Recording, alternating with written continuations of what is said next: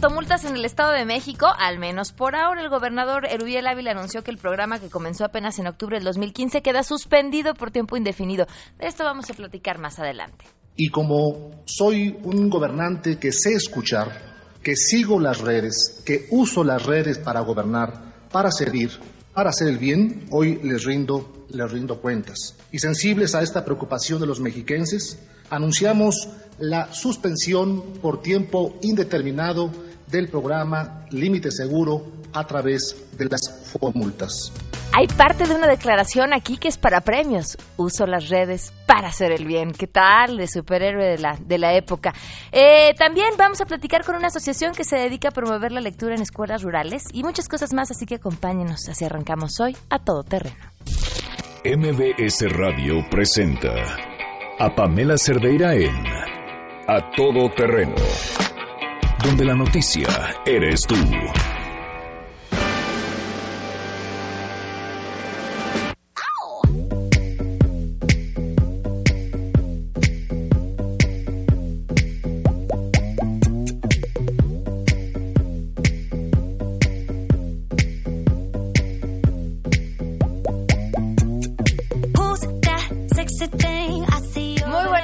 Bienvenidos a Todo Terreno en este jueves 28 de julio del 2016. Son las 12 del día con 6 minutos. Soy Pamela Cerdeira. Les agradezco enormemente que nos acompañen.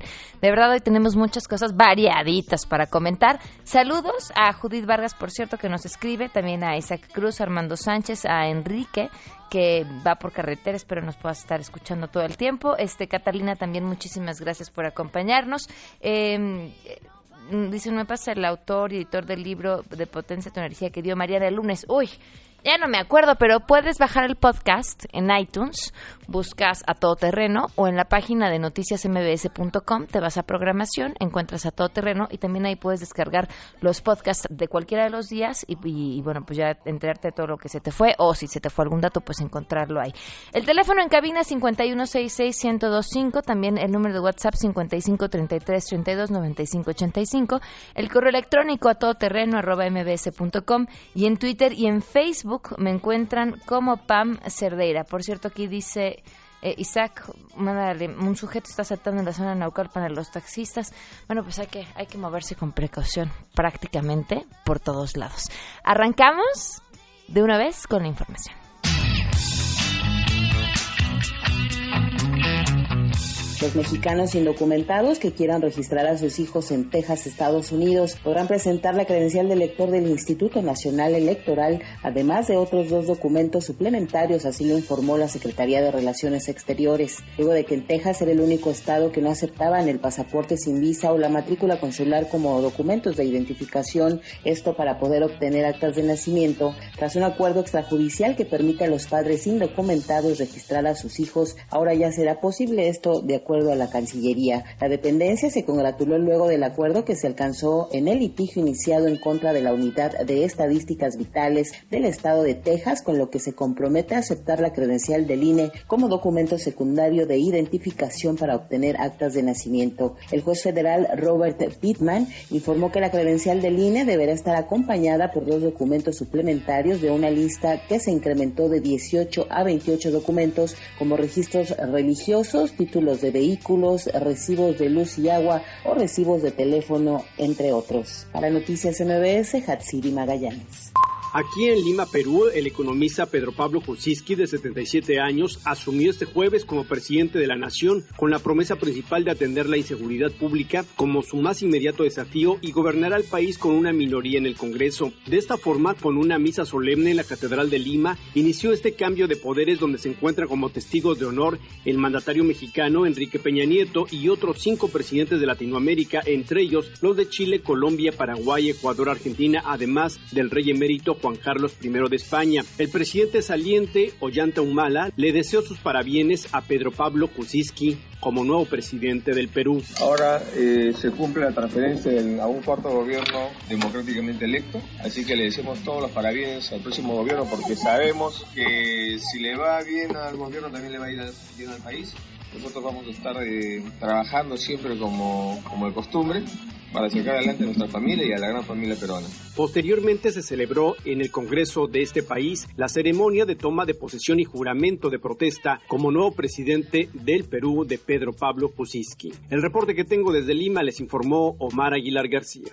El rector de la UNAM, Enrique Graue, viaja a California, en los Estados Unidos, para fortalecer la cooperación académica y de investigación científica, especialmente con la Universidad de California en sus campus de San Francisco y de Berkeley. El rector de la UNAM se va a reunir, de hecho, con la presidenta de la Universidad de California, Janet Napolitano, para abordar la importancia de fortalecer las relaciones entre ambas instituciones académicas, en particular la movilidad de estudiantes y docentes. También el rector Graue acudirá a la presentación de los avances de los equipos de ciencias de la salud global y el grupo de energía de la iniciativa Universidad de California México, en donde también se presenta la iniciativa Universidad de California México y Casa California, que promueve una mayor interacción con la Universidad Nacional Autónoma de México. Hay que destacar que al fin de la semana el rector de la UNAM tendrá otra reunión con el grupo de salud global para conocer las conclusiones de algunos de los trabajos y pasos a seguir en beneficio de la región. Les ha informado Rocío Méndez.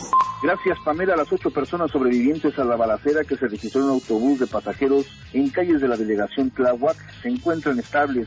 Solo un adolescente de 15 años permanece delicado por la cirugía a la que fue sometido por el balazo que recibió en el abdomen. Así lo informó el subsecretario de Servicios Médicos de la Secretaría de Salud Capitalina, Román Rosales Avilés, quien detalló que en ningún caso está comprometida la vida y se espera que al paso de las horas su evolución de todo sea favorable. Respecto a la persona fallecida, mencionó lo siguiente. Les quiero comentar que por instrucciones del doctor Mancera es apoyar a la familia de la persona que desafortunadamente falleció en todo lo necesario para los servicios funerarios y el apoyo tanatológico que requiera. Lamentamos este deceso. De todos los más lesionados que continuarán aquí en el hospital, estaremos atentos en su evolución hasta su recuperación completa. En el caso de que alguno de ellos requiriera servicios de rehabilitación, también nosotros se los otorgaremos. Informó Juan Carlos Alarcón.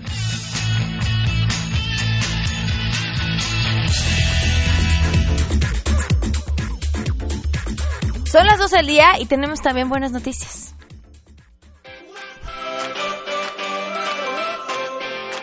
¿Qué tal? Que ya les estoy redondeando los minutos, ¿no? ¿Quién más les da si son las 12.05, las 12.10, las 12.11, las 12.12 como son en este momento? Yo les dije que las 12 y con eso era suficiente. Tenemos una gran noticia. Fíjense que eh, una buena amiga con la que a través de este programa ustedes ya han tenido la oportunidad de escucharla, es una mujer que tiene una historia fantástica.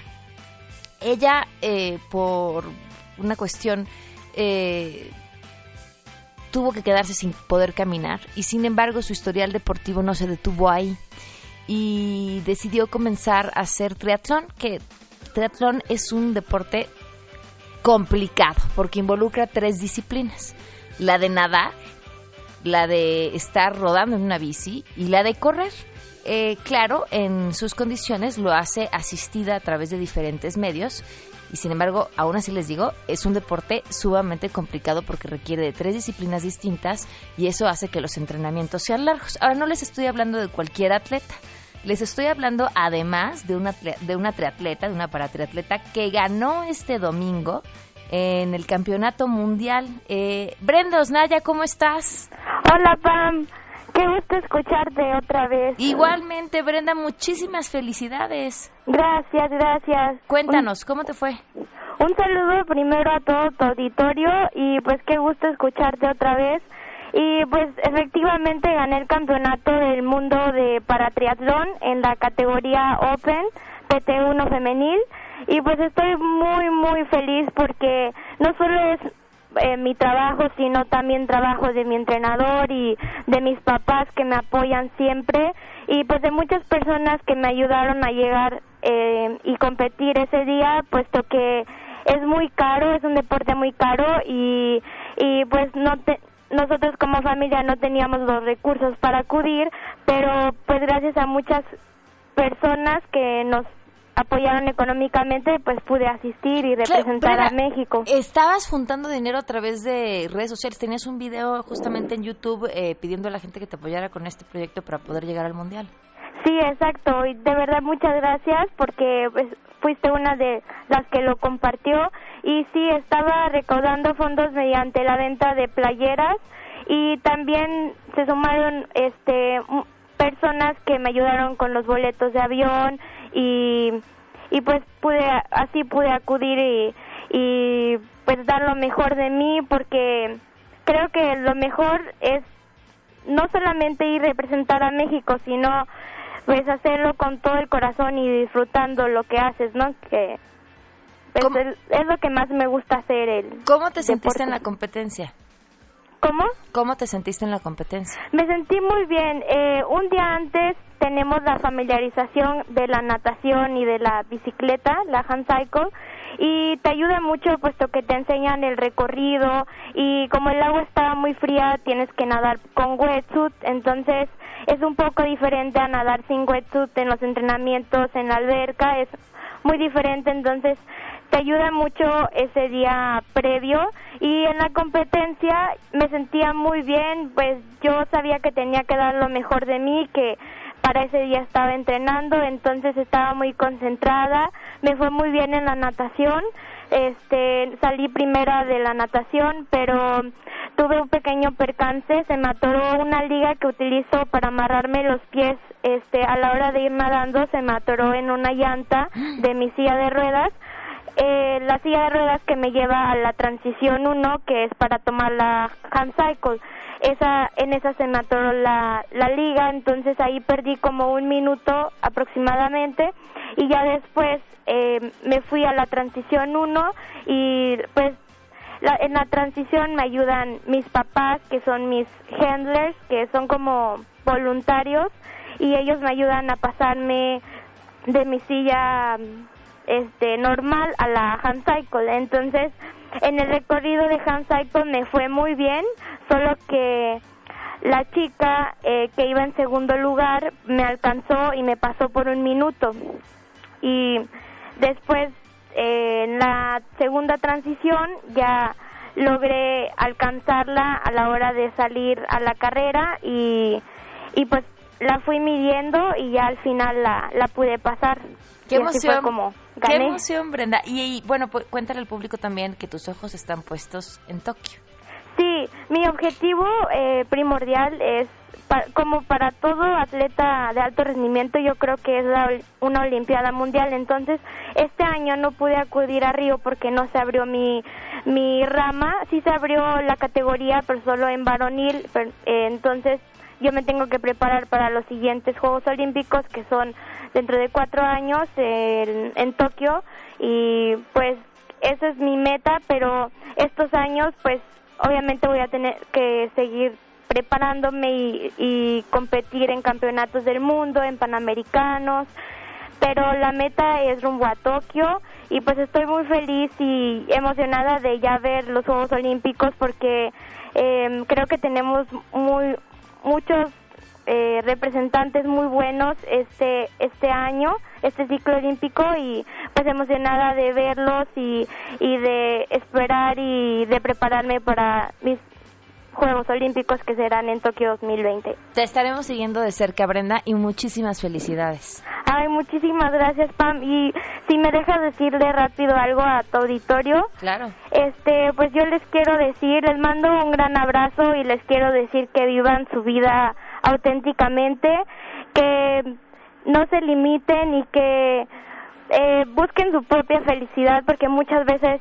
queremos creemos que la felicidad está en otras personas y no es así es está dentro dentro de nosotros y pues decirles eso que que busquen su propia felicidad y que a pesar de los problemas pues eh, traten de ponerle una cara buena a la vida y ahí está, para ejemplo, que mejor que Brenda. Muchísimas gracias, Brenda. Muchas gracias, Pami. Espero verte pronto y llevarte tus glorias. Ay, qué rico, me parece perfecto. Cuando quieras. Muchas gracias, Brenda. Ok, te mando un abrazo. Hasta luego. Adiós. 12, 18. Miren, vamos a poner un letrerito aquí como de zoológico. Favor de no alimentar al conductor. 12 con 18. Vamos a una pausa y regresamos. Más adelante, a todo terreno nos queda clarísimo lo importante que es fomentar la lectura. Vaya, lo que nos da a todos cuando te enamoras por primera vez de un libro y a partir de ahí no puedes dejar este vicio. Ahora, ¿cómo hacerlo para llegar a las comunidades más abandonadas? De eso platicaremos al regreso. Pamela Cerdeira es a todo terreno. Síguenos en Twitter, arroba Pam Cerdeira. Regresamos. Pamela Cerdeira regresa con más en A Todo Terreno, donde la noticia eres tú. Marca el 5166125.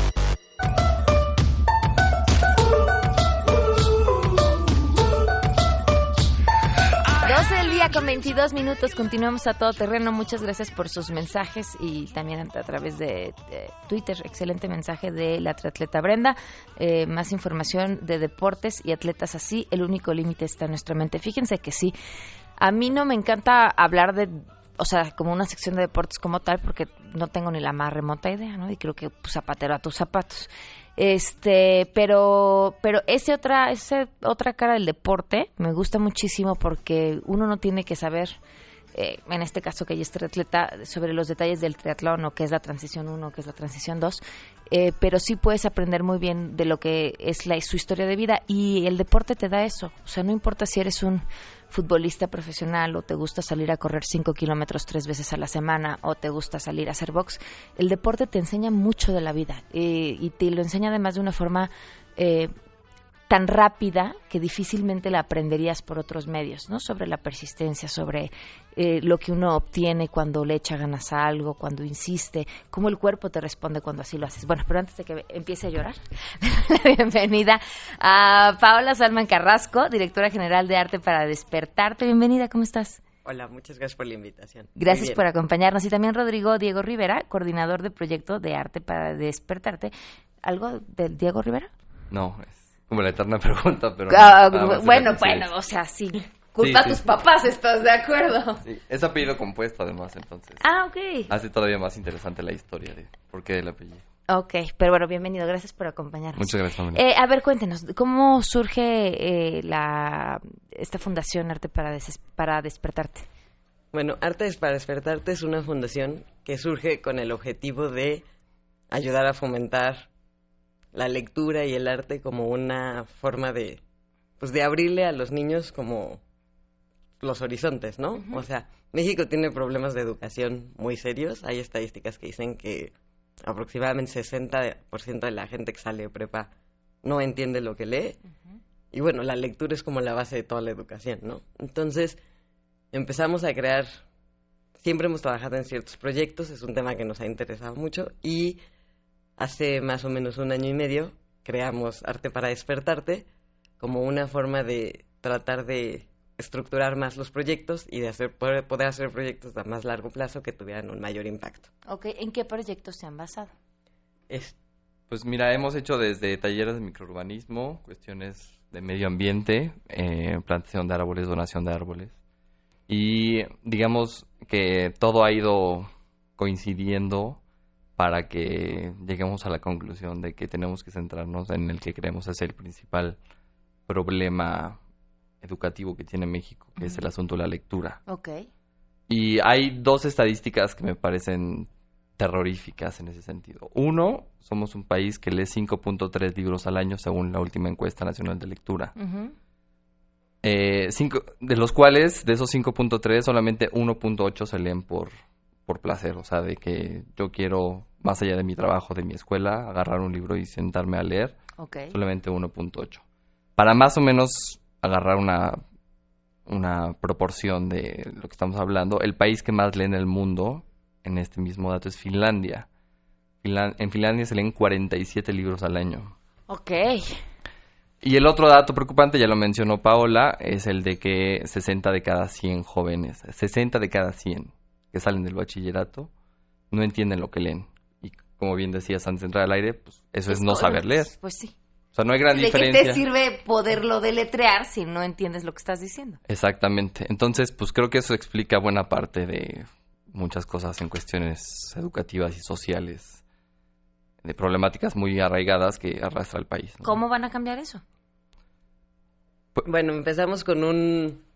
Estamos trabajando con escuelas, llevamos dos programas pilotos y la idea es irlos extendiendo, donde trabajamos con... Son escuelas rurales de primaria, son, en general son multigrado.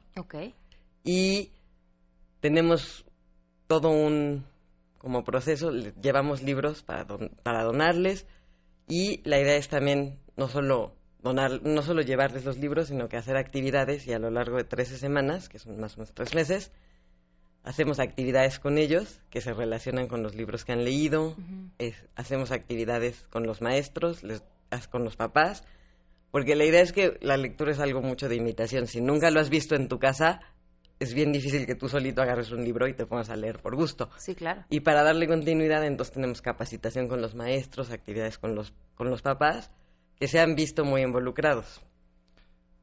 Lectura en Movimiento es el nombre del proyecto. Eh, estamos solicitando el apoyo para, porque nosotros estamos aportando una parte de los recursos, pero hay otra parte que estamos para que creamos una campaña de recaudación de fondos en, la página de donadora.mx. Donadora es como la filial no lucrativa de Fondeadora.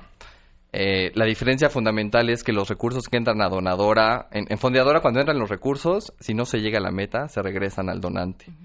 En Donadora, afortunadamente, tuvieron la visión de, para los proyectos no lucrativos, de no hacerlo así.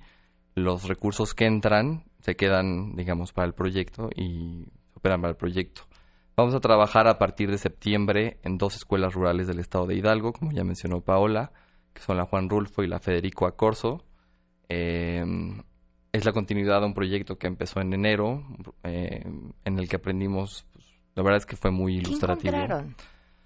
Pues un montón de cosas, desde anécdotas curiosas como que de repente mm, había como, hay una avidez pues, ¿no? Como por, por descubrir un mundo que los niños y los papás y a veces hasta los maestros no sabían que existía y un interés creciente poco a poco. No hay fórmulas mágicas para promover la lectura, mentiríamos si dijéramos lo contrario, que tenemos así la metodología perfecta porque no hay metodología perfecta, es una cuestión de mucha constancia, de mucha perseverancia, de sentarse a trabajar con los papás, con los padres de familia, de hacerlos conscientes de que pues, también le tienen que entrar ellos a esto porque los niños por sí solos no lo van a hacer o muy difícilmente lo van a hacer. Y nos encontramos con anécdotas muy interesantes como que de repente llegaban, teníamos un, un buzón en donde los niños ponían algún texto o algún dibujo relacionado con el libro que leyeron y de repente a la hora que me ponía yo a revisarlos, me encontraba, no me encontraba el nombre del alumno y decía, este, este niño no aparece en la lista. Y luego descubría que eran los papás o los primos o los tíos de esos niños que se habían involucrado tanto en el asunto de dedicarle una hora o una media hora a la lectura, que ellos enviaban sus reportes de lectura y enviaban sus opiniones. Okay. Entonces, pues es algo que funciona este, siempre y cuando se haga con mucho amor, con mucha perseverancia. Eh, ¿Cuánto están buscando juntar? 70 mil pesos. Ok, ¿cuánto llevan? Llevamos alrededor del 32%, que son como... mil pesos, más o menos. Llevamos la campaña, llevamos una semana y dura 45 días, hasta el 2 de septiembre. Y la idea es, bueno, es usar esos recursos para, para, para comprar los libros, para llevarles para trabajar en la capacitación con los maestros y también la idea es al final de los proyectos en cada una de las escuelas con un artista urbano. En cada escuela vamos a hacer un mural que, o sea, trabajamos en conjunto con el artista y con los niños y los papás y el mural plasma lo que leyeron. Sí, las personajes, las historias de los libros que fueron leyendo y se queda y se queda un poco como para la, ¿no? Para que después lo sigan trabajando y todo. Y eventualmente la idea es como seguir ampliándolo con más escuelas y darle seguimiento a las escuelas en las que ya hemos participado, ¿no? Para que sea un proceso constante, darles nuevos libros. Entonces, en donadora.mx, ¿cómo se llama el proyecto? Donadora.mx, entran a, lo buscan en donde está la lupita, en, en, lectura en movimiento. Ok. Y la verdad es que el proceso para donar es bastante sencillo. De repente hay algunos problemas en cuestión con los, con los móviles, con los teléfonos móviles. Les sugerimos no desesperarse. Este, la, la, plataforma funciona bastante bien, pero de repente se atora con los teléfonos móviles. Si ese es el caso, pues lo pueden hacer a través de la laptop, de la, de la PC. Ok. Y, y bueno, si tienen alguna duda, tenemos los teléfonos de contacto, por favor comuníquense con nosotros. ¿Cuáles son? contacto arroba arteparaespertarte.org. Está también nuestra página web www.arteparaespertarte.org. y nuestras redes sociales, sobre todo, bueno, estamos en Facebook, que funciona bastante bien y estamos muy al pendiente de lo que pasa ahí. Nos busquen como Arte para Despertarte Hace. Y bueno, invitarlos a, a que contribuyan. Creo que es una muy noble causa. Eh, hay mucha necesidad social. Empezamos con escuelas en Hidalgo, pero eventualmente esto es un proyecto que va a ir creciendo y es una metodología que vamos a ir afinando y por supuesto compartiendo una vez que se vaya este, pues perfeccionando. Claro, bueno, pues estaremos al pendiente entonces. Muchísimas gracias, gracias por habernos acompañado a los dos, 12 con 32, volvemos.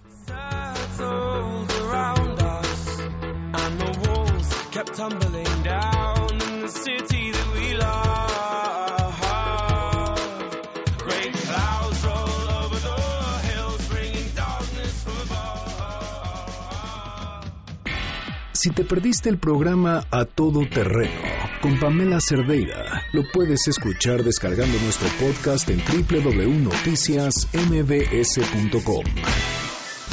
Pamela Cerdeira está de regreso en A Todo Terreno. Únete a nuestra comunidad en facebook.com, diagonal Pam Cerdeira. Continuamos.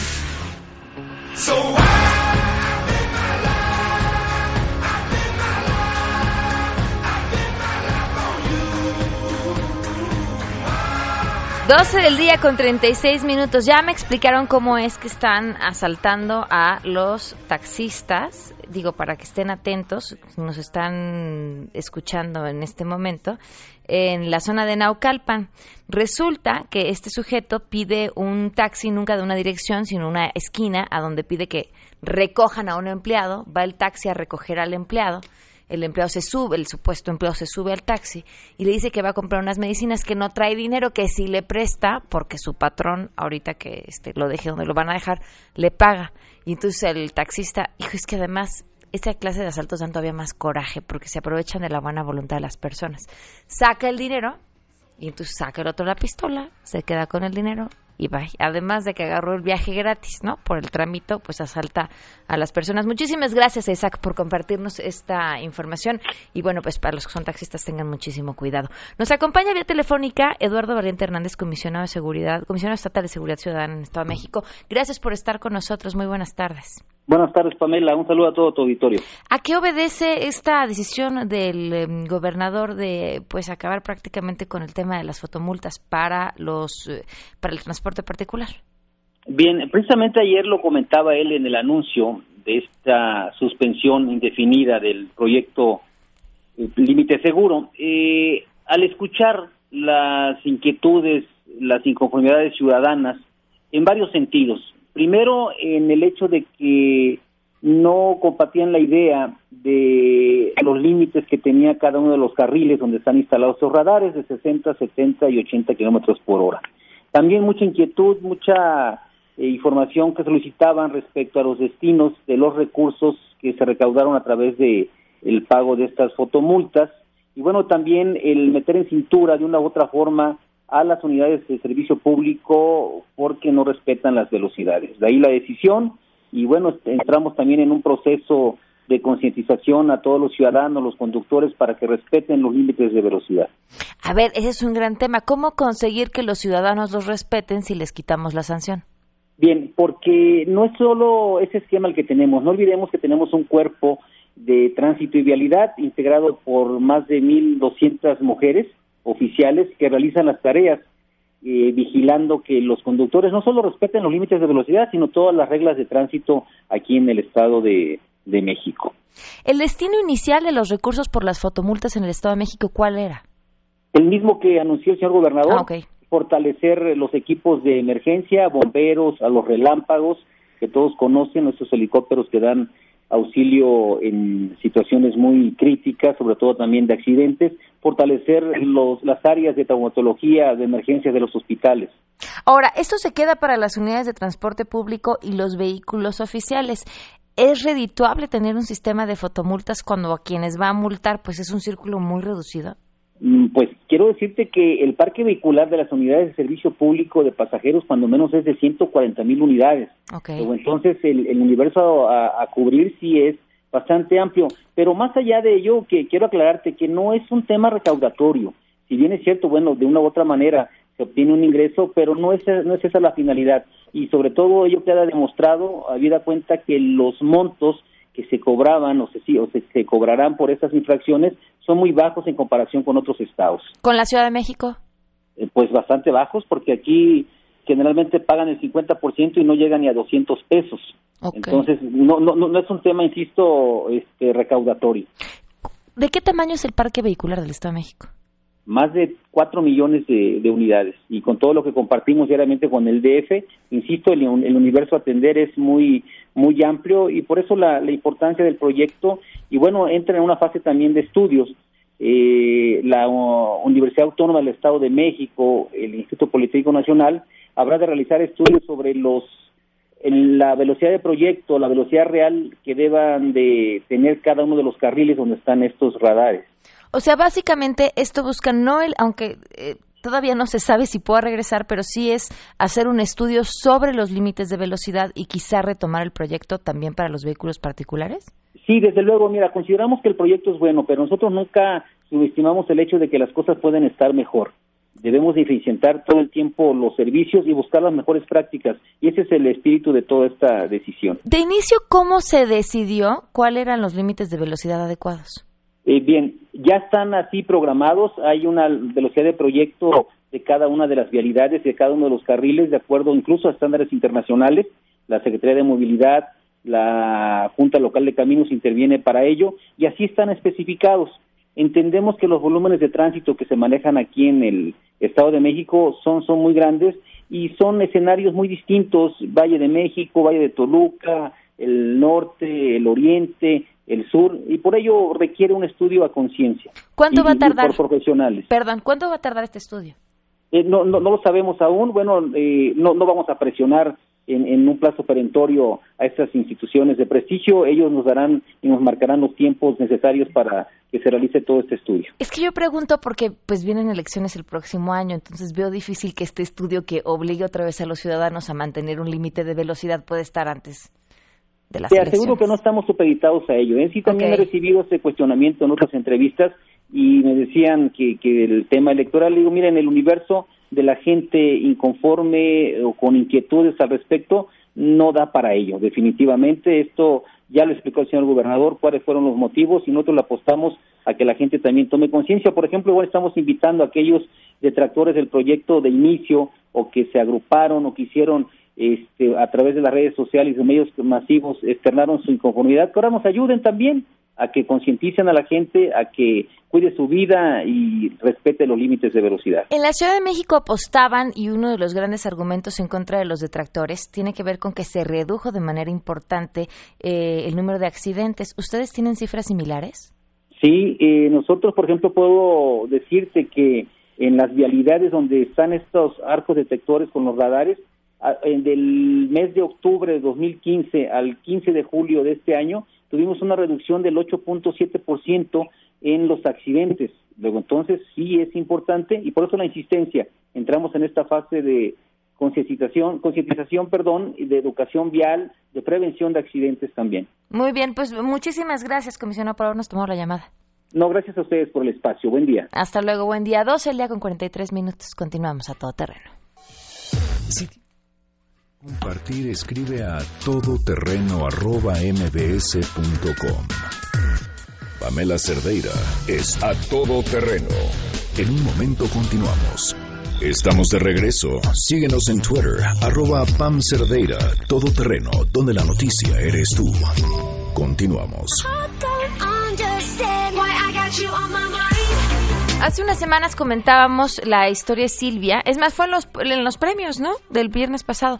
Eh, y porque, bueno, el motivo que tuvieron eh, para quitarle lo, la custodia de sus hijos fue que no cumplía con el rol de una madre tradicional. Nos acompaña en la línea Silvia Venegas. Silvia, gracias por estar con nosotros. Buenas tardes.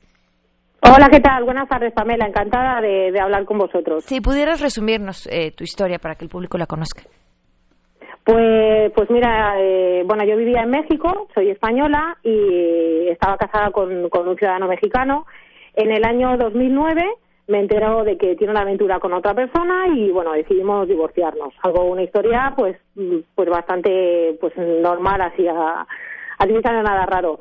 Eh, eh, de repente él me empieza a amenazar me empieza a decir que pues que tenía que irme de la casa rápido. Yo teníamos teníamos un, un niño de dos años y medio en aquel momento y me dice que, que tenía que irme de la casa rápido con mi hijo que me tenía que volver a España que todo tenía que ser muy, muy rápido, casi sin arreglar los papeles. Yo le digo que, que, bueno, que tengo que arreglar los papeles porque además era cambiarnos de residencia, venir a España, que era complicado.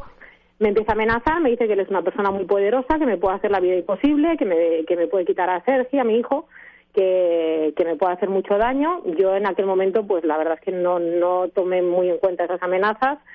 Eh, fui a ver un abogado, me dijo que arregláramos todo el tema del divorcio y en unos días me llega una demanda diciendo que, me pide la guardia y custodia de mi hijo, entre otros motivos, porque dice que hago topless, que, la, eh, que le hablo muy alto, bueno, que había hecho topless una vez en una playa, que le hablo muy alto, que le hago fregar los cacharros y que soy atea.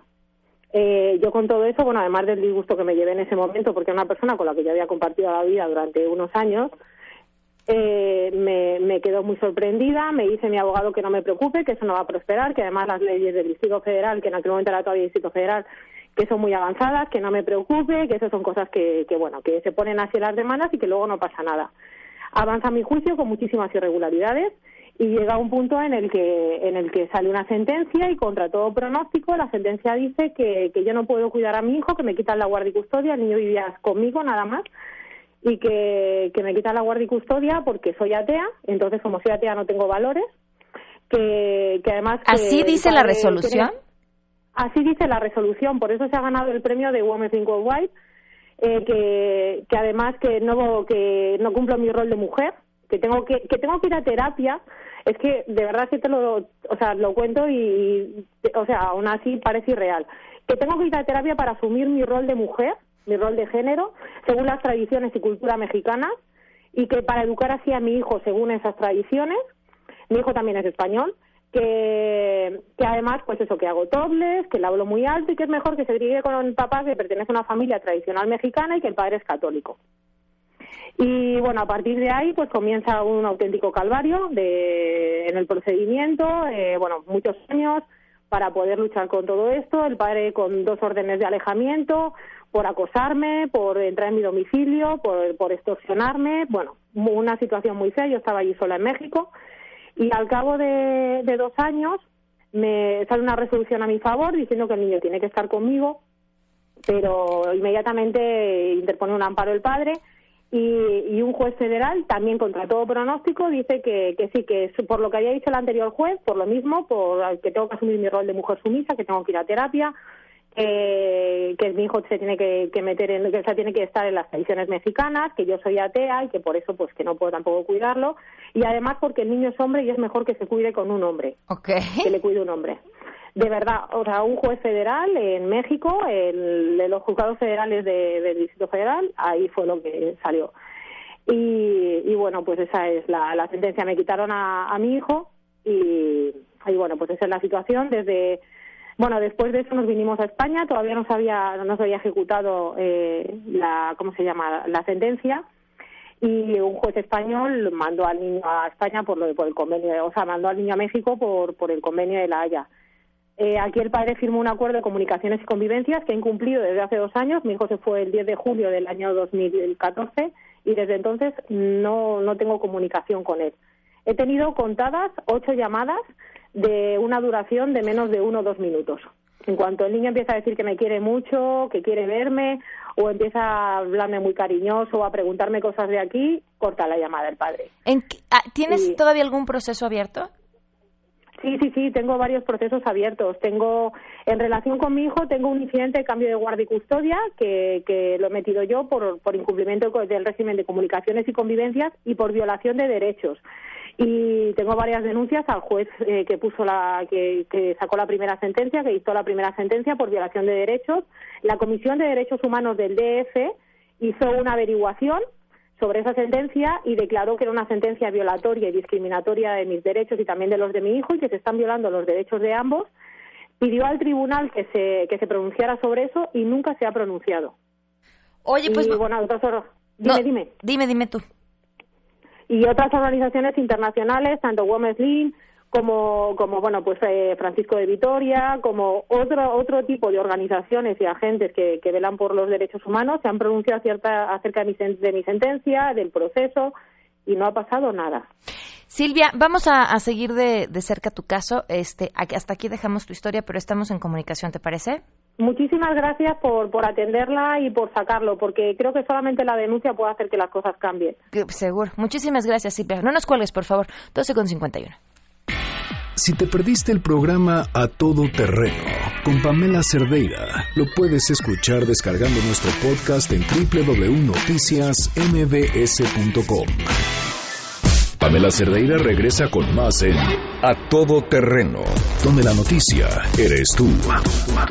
Marca el 5166125. Por primera vez, a través de la radio. Estudiantes de tres de las mejores universidades de México pondrán a prueba sus conocimientos, creatividad, capacidad de trabajar en equipo, habilidad emprendedora y amor por México. Estudiantes del TEC de Monterrey, la Universidad Iberoamericana y la Universidad Nacional Autónoma de México trabajarán de la mano de una comunidad indígena para desarrollar un concepto textil que mezcle tradición, innovación y diseño, a la par de convertirse en un proyecto productivo para la comunidad. ¿Quiénes serán los mejores?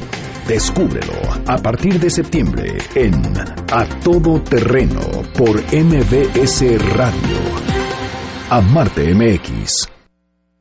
La reflexión a todo terreno. Con Lucía Legorreta. Querido público de A Todo Terreno, hoy platicaremos sobre qué son los celos y cómo combatir.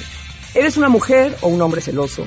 Los celos son un estado emotivo ambivalente, es decir, cambio de amor al odio, que puede llevar a una persona a actuar de forma violenta, ya sea directa o indirecta contra la persona que supuestamente ama.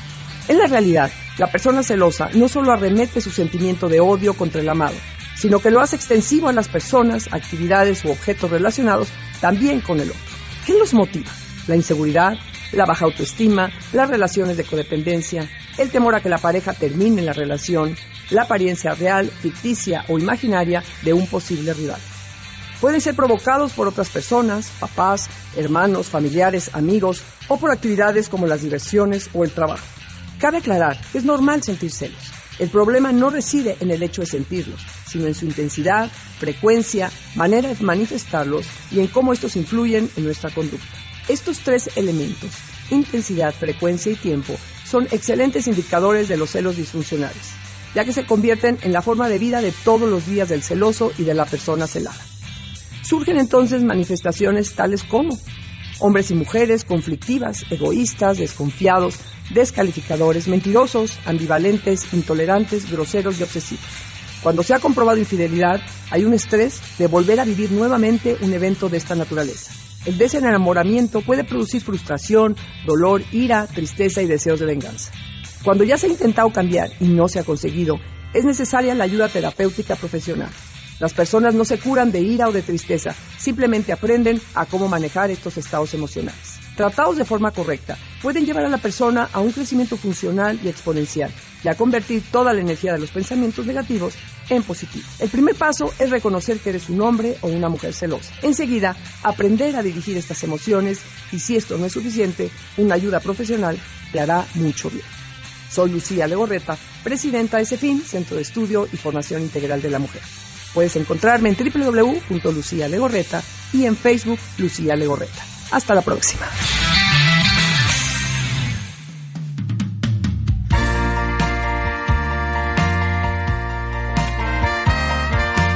¿De plano así? Mañana nos escuchamos a las 12 del día. Se quedan en compañía de Alejandro Cacho. Soy Pamela Cerdeira. Esto fue a todo terreno. Que tengan un excelente jueves. ¿Y qué creen? Mañana es viernes.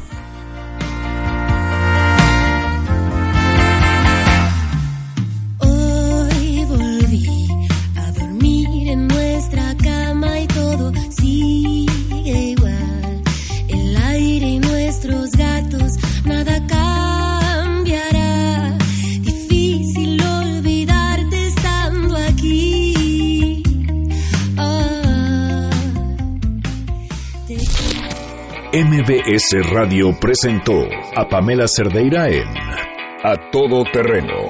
Te esperamos en la siguiente emisión, A Todo Terreno, donde la noticia eres tú.